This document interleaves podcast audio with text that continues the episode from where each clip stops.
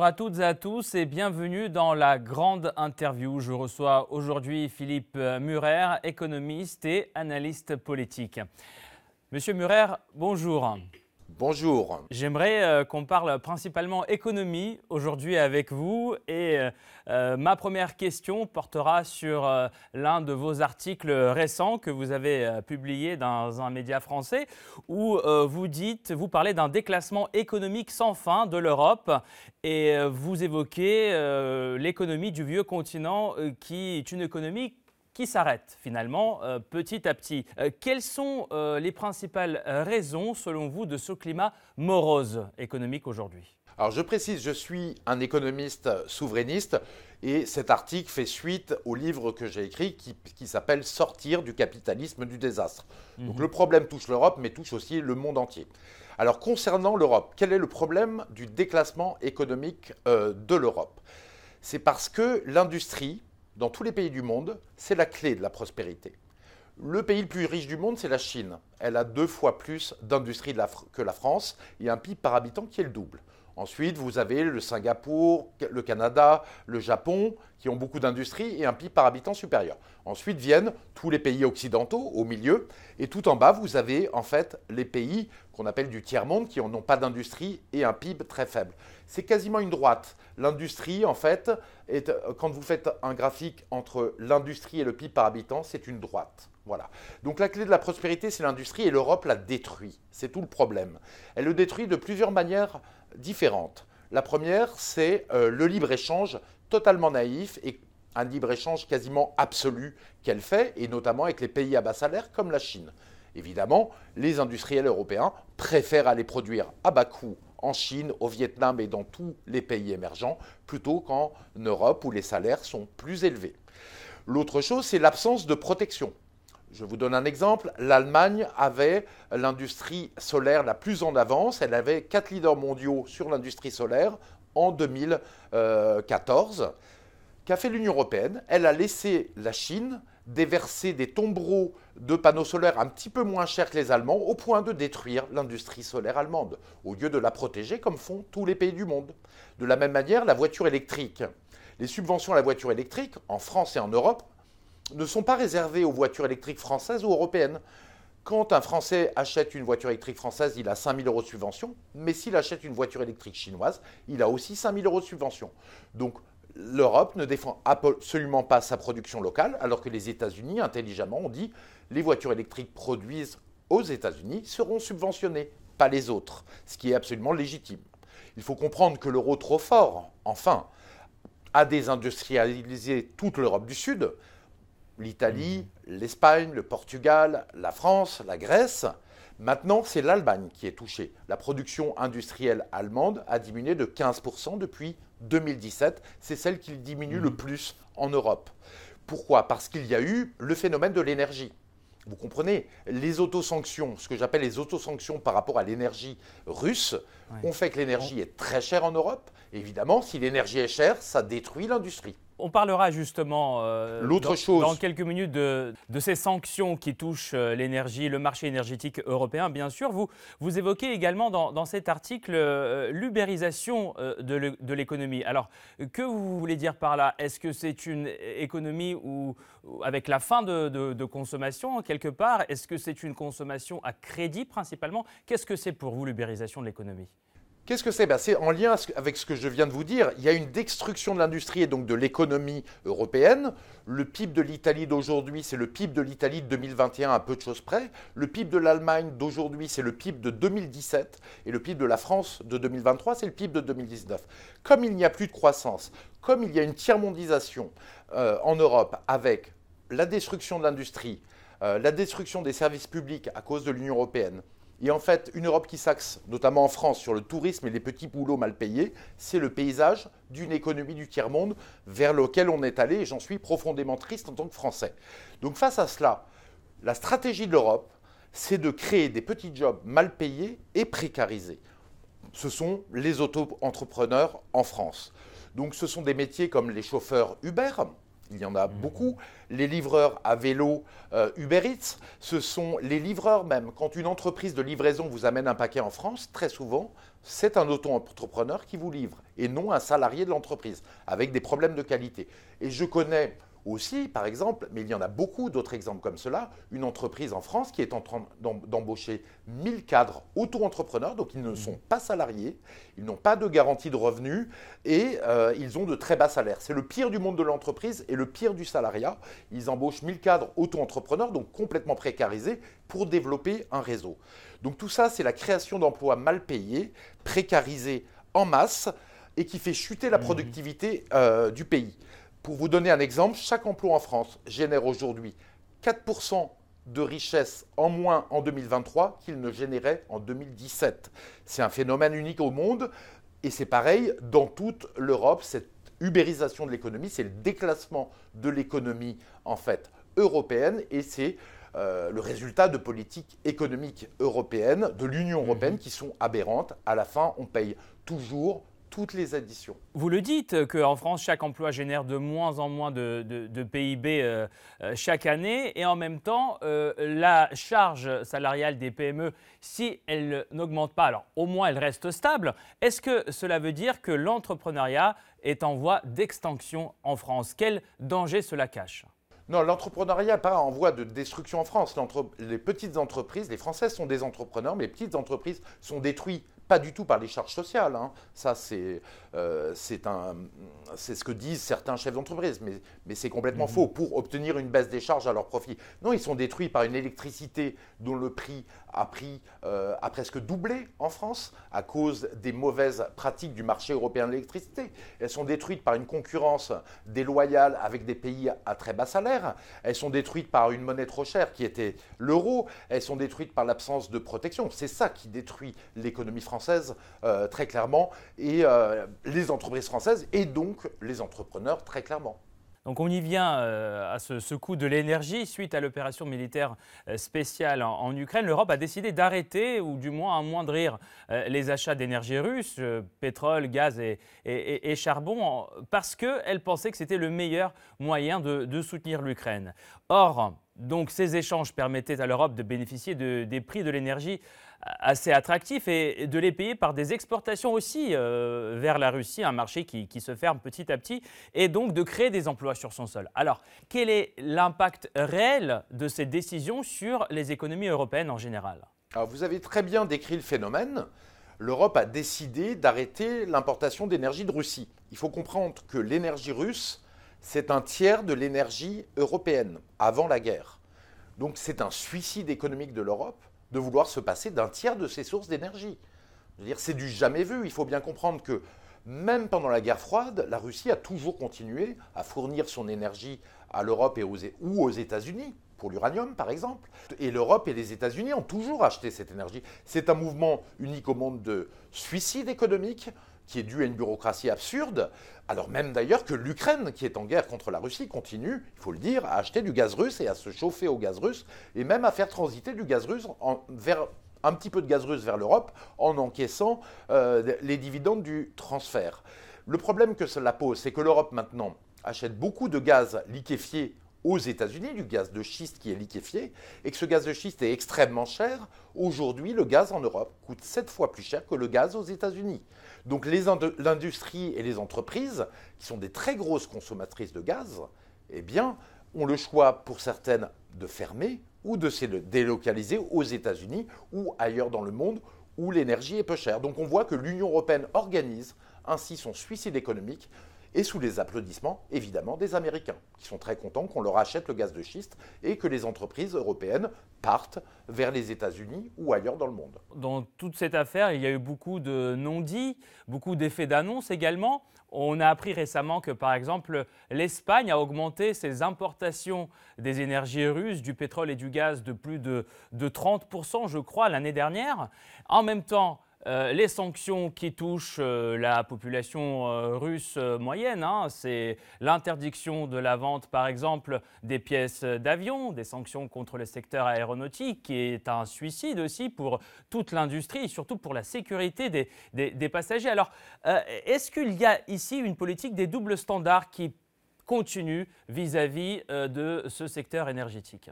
Oui, il y a une politique de double standard, mais ce n'est pas tellement les pays, c'est surtout l'Union européenne qui est une bureaucratie stupide, qui fait toutes les choses absolument néfastes pour notre politique économique dont je vous ai parlé. C'est elle qui est à la, à la baguette. Et d'ailleurs, effectivement, on peut remarquer des choses stupides, c'est-à-dire que l'Europe ne veut plus acheter de pétrole russe, mais elle achète finalement du pétrole russe indirectement en passant par l'Inde, de, l'essence, du diesel raffiné, beaucoup plus cher que si elle les achetait directement en Russie. De la même manière, l'Europe, si je ne me trompe pas, je lis ça dans un journal, est devenue le premier importateur de gaz liquéfié russe, qui est beaucoup plus cher que le gaz qu'elle achetait avant. Donc toute cette stupidité et euh, cette hypocrisie, de toute manière, coûte extrêmement cher à l'Europe, à l'économie européenne et aux citoyens euh, des pays d'Europe. Selon euh, Bloomberg, la Maison-Blanche a informé le Congrès que d'ici la fin de l'année, les États-Unis n'auront plus les moyens de fournir euh, l'aide nécessaire à, l'Ukraine. Pourquoi, euh, selon vous, cette aide n'a pas encore été accordée? Alors, même s'il y a aussi des, obstacles techniques et législatifs, une fois qu'ils seront surmontés, par exemple, dans quelle mesure Washington aura-t-il les moyens de soutenir euh, ces deux alliés? Donc je parle d'Israël et de l'Ukraine. Et combien de temps encore? Alors, vous me parlez de cet article de BFM, je crois, qui disait que les États-Unis seront à court d'argent pour aider Kiev. Tout, le monde en parle actuellement. il y a de lecture oui, il y a BFM, il y a Bloomberg, il y a The Economist. Enfin, tout, le monde s'accorde sur euh, la, même, la même ligne directrice pour dire que de toute façon, euh, aujourd'hui, euh, cette aide n'est pas votée et ce n'est pas que des décisions politiques, on va dire. Alors, il y a deux niveaux de lecture euh, de, cela. Ça vient de la Maison-Blanche, effectivement. C'est pour pousser un Congrès réticent à voter l'aide à l'Ukraine, qui est d'environ 60 euh, milliards de dollars, je crois. Euh, et en même temps, c'est aussi une façon de dire, de mettre la faute de la défaite en Ukraine sur les républicains s'ils refusent de fournir l'argent pour les armes. Voilà, donc c'est deux niveaux de lecture là-dessus. Il faut bien comprendre qu'en ce moment, on entend beaucoup de choses euh, dans les médias occidentaux, une petite musique totalement différente sur la guerre en Ukraine. Voilà. Euh, c'est par exemple la contre-offensive ukrainienne a raté. Voilà ce qu'on entend. Alors qu'avant, on, entendait toujours que l'Ukraine va gagner et qu'il n'y aura aucun problème pour l'Ukraine. Aujourd'hui, c'est la contre-offensive a raté. L'Ukraine manque d'obus et l'Occident de plus de mal à lui en fournir. Euh, les stocks d'armes occidentaux starissent et nous ne pouvons plus livrer des armes. La fatigue de la guerre pourra-t-elle euh, pousser l'Ukraine à, négocier? Voilà ce qu'on entend en Occident. On a même entendu hier le secrétaire général de l'OTAN expliquer qu'il fallait s'attendre à de très mauvaises nouvelles, que l'Occident devait s'attendre à de très mauvaises nouvelles en provenance d'Ukraine. Donc très clairement, les États-Unis savent que l'Ukraine ne peuvent pas gagner cette guerre. ils sont en train d'envoyer ceci dans les médias et ils n'ont plus d'armes, assez d'armes à fournir. Donc je pense que les États-Unis vont probablement pousser Zelensky à négocier dans les, les mois à venir, avant les élections présidentielles américaines, pour cesser cette guerre qu'ils ne peuvent plus vraiment soutenir en termes notamment euh, de niveau d'armes par rapport à la Russie qui produit plus d'armes. Je pense que le problème est là et qu'ils sont en train d'acter, d'une certaine manière, on a l'impression qu'ils sont en train d'acter la défaite en Ukraine.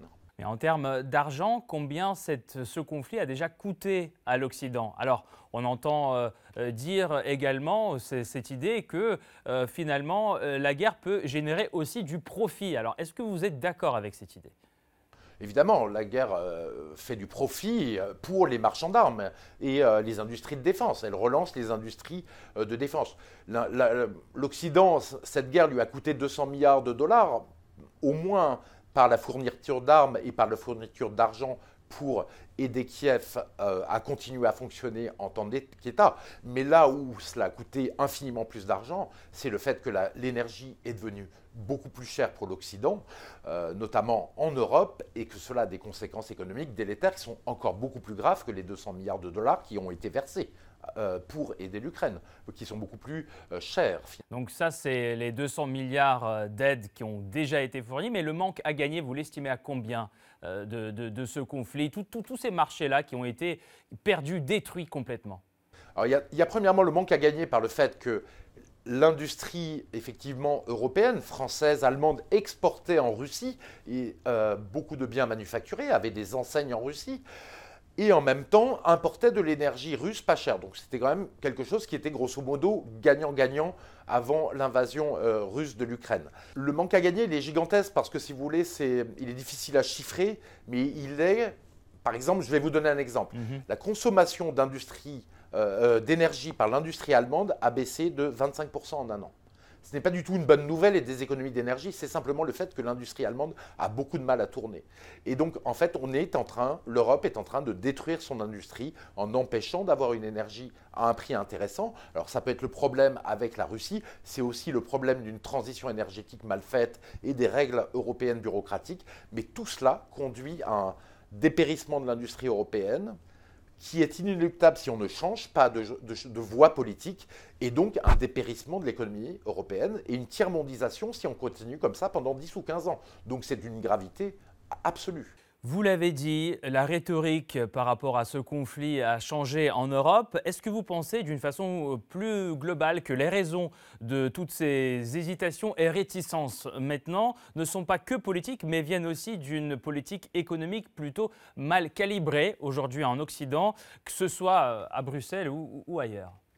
Oui, la politique économique est mal calibrée en Occident, et d'ailleurs on le voit dans les résultats. La croissance économique de l'Occident, c'était 4% par an dans les années 70 puis 3%, puis 2% par an dans les années 90. Maintenant, on est quasiment à 1% et à 0% en Europe. Donc il y a un problème euh, d'économie euh, occidentale. Mais il y a aussi un problème mondial, parce que je vais vous dire, la Chine aussi sort du zéro Covid il y a un an et n'arrive pas à rebondir.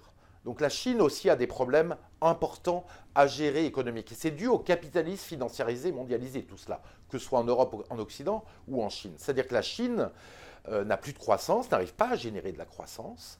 Et en plus, elle est face au mur de la crise immobilière chinoise qui est vraiment très important. Et surtout, l'économie. La façon dont tourne l'économie en Chine est en train de démoraliser les citoyens chinois. Il faut bien le comprendre. C'est-à-dire que les jeunes chinois, les deux choses qu'ils disent le plus, c'est euh, rester couché et euh, laisser couler les problèmes. En fait, il faut comprendre que le chômage des jeunes en Chine est à 20%, que les jeunes Chinois n'arrivent plus à s'insérer dans la vie économique, qu'ils ne font plus d'enfants. On est à un enfant par femme maintenant en Chine, et que la Chine a d'énormes problèmes devant elle aussi, puisqu'ils vont perdre entre un tiers et la moitié de leur population active en 25 ans. Donc euh, la Chine a aussi des problèmes, et en fait, grosso modo, euh, ce capitalisme financiarisé et mondialisé, est un échec total, produit des inégalités majeures partout, un appauvrissement de beaucoup de citoyens pour l'enrichissement de très peu de citoyens. C'est un modèle qui ne peut plus continuer. Et ça concerne l'Occident, mais ça concerne aussi pas mal d'autres pays dans le monde qui sont touchés. Bon, la Russie s'en sort bien, on le sait en ce moment, de manière économique, mais ça reste un petit pays au niveau de l'économie mondiale, hein. ça reste une puissance relative au niveau de l'économie mondiale. Euh, L'Inde s'en sort aussi, mais c'est un petit pays, mais grosso modo, le monde a un problème grave de croissance, en fait, le monde entier a un problème grave de croissance et de modèle économique qui n'est pas bon. Alors que se passe-t-il dans d'autres coins du monde? Dans ce contexte, pensez-vous que l'élargissement justement des, des, des BRICS, des pays des BRICS, et la montée en puissance des pays du Sud global euh, et peut-être une indication euh, de la fin de l'hégémonie du bloc euh, américain et, chinois je pense que oui. Je pense que les BRICS, en fait, une, ce sont des pays qui ont une volonté de résister à l'hégémonie américaine, voire de l'arrêter. Parce que cette hégémonie américaine, tous les pays, tous les peuples du monde ont remarqué qu'elle elle était porteuse de beaucoup de guerres depuis une vingtaine d'années. On a eu les guerres en Irak, en Afghanistan, euh, en Somalie, en Libye, euh, en Syrie. Donc c'est un vrai problème. Et donc c'est une volonté, ces pays, je le conçois comme ça, de faire naître un monde multipolaire où les voix des nations sont écoutées et pas seulement la voix américaine. C'est une façon de faire donc contrepoids à l'hégémonie américaine et de protéger en même temps euh, ses membres. L'arrivée de nouveaux membres est importante quand même. L'Arabie saoudite, l'Iran et l'Argentine notamment. L'Arabie saoudite, c'était quand même un membre qui était, euh, qui est un pays qui était premier producteur mondial de pétrole, mais surtout qui était lié aux États-Unis par un lien quasiment indestructible depuis 1945. Et là, le fait qu'elle dise qu'elle rejoint le camp des BRICS, tout en gardant quand même des relations avec les États-Unis, est un symbole extrêmement fort. Quoi. Donc les BRICS sont effectivement, même si c'est un attelage discordant, ils ont une puissance en termes de population, 3 milliards d'habitants, une puissance économique, une puissance militaire, une puissance sur les matières premières et sur le pétrole. Donc oui, même si les BRICS sont un attelage discordant, ils remettent en cause l'hégémonie américaine qui est très affaiblie, puisque euh, c'est un attelage discordant, je le dis parce que ce n'est pas un bloc en fait complet. La Chine et la Russie sont aujourd'hui relativement alignés, ont des intérêts relativement alignés, mais l'Inde est aussi liée à l'Occident tout en étant liée aux BRICS. Et le Brésil, l'Afrique du Sud sont des pays peuplés avec leurs intérêts à défendre. Donc ce n'est pas un bloc hégémonique qui veut se constituer, je le pense, en face des États-Unis par les BRICS, mais c'est un bloc qui dit on veut un monde multipolaire et on veut arrêter cette hégémonie américaine qui est problématique. Et la France, moi en tant que gaulliste, je le dis, a tout intérêt à un monde multipolaire, au dialogue entre les nations, au respect de la souveraineté des États, et donc a tout intérêt à l'émergence d'un monde multipolaire. Je le pense aussi. Est-ce que vous croyez encore aujourd'hui au, libre-échange, euh, Philippe Murer, quand on voit que la plupart, pour la plupart des, décideurs occidentaux, le langage des sanctions est euh, souvent, malheureusement, le seul euh, langage possible Le langage des sanctions et des sanctions économiques a montré qu'il est néfaste pour les pays, mais qu'il est aussi euh, qu'il ne porte pas des résultats intéressants. Je pense que c'est un langage diplomatique euh, qu'il faut arrêter sur ces sanctions économiques. Et d'ailleurs, l'Occident a mis toutes les sanctions possibles économiques contre la Russie et on voit que ça n'a absolument pas fonctionné. Sanctions économiques et même euh, financières. Sur la question du libre-échange, qui est une autre problématique, le libre-échange n'amène franchement pas beaucoup de croissance. On le voit quand le monde était plus protectionniste, c'est-à-dire pas une autarcie, mais un libre-échange raisonnable ou un protectionnisme intelligent, si vous voulez. Dans les années 70, il y avait 4% de croissance dans le monde, globalement. Maintenant, on arrive à des croissances plutôt euh, de plus en plus faibles avec des pays qui ont de plus en plus de problèmes et de plus en plus de problèmes d'inégalité. Ça a détruit la croissance en Europe, aux États-Unis. Je pense que le libre-échange est un mauvais modèle. Je veux dire que je ne conseillerais à aucun pays. Je pense qu'il faut que chaque pays se développe en ayant des échanges avec les autres pays, mais en développant son industrie et son économie nationale selon ses intérêts. Le libre-échange n'a jamais fonctionné et les pays qui se développent sont des pays qui font du protectionnisme. Toute l'Asie du Sud-Est s'est développée avec un modèle relativement protectionniste où ils développaient leur industrie naissance comme la Chine, mais comme aussi Taïwan, euh, euh, la Thaïlande, tous ces pays ont développé leur industrie en se protégeant et leur économie en se protégeant. Et le libre-échange est un mirage qui appauvrit les pays, qui permet d'enrichir certains riches de ces pays, mais qui appauvrit globalement les pays euh, et les citoyens de ces pays. Merci beaucoup, Philippe Murer, d'avoir répondu à nos questions. Euh, merci, beaucoup. C'était donc Philippe Murer, économiste et analyste politique, et surtout son point de vue sur les problèmes globaux de l'économie mondiale.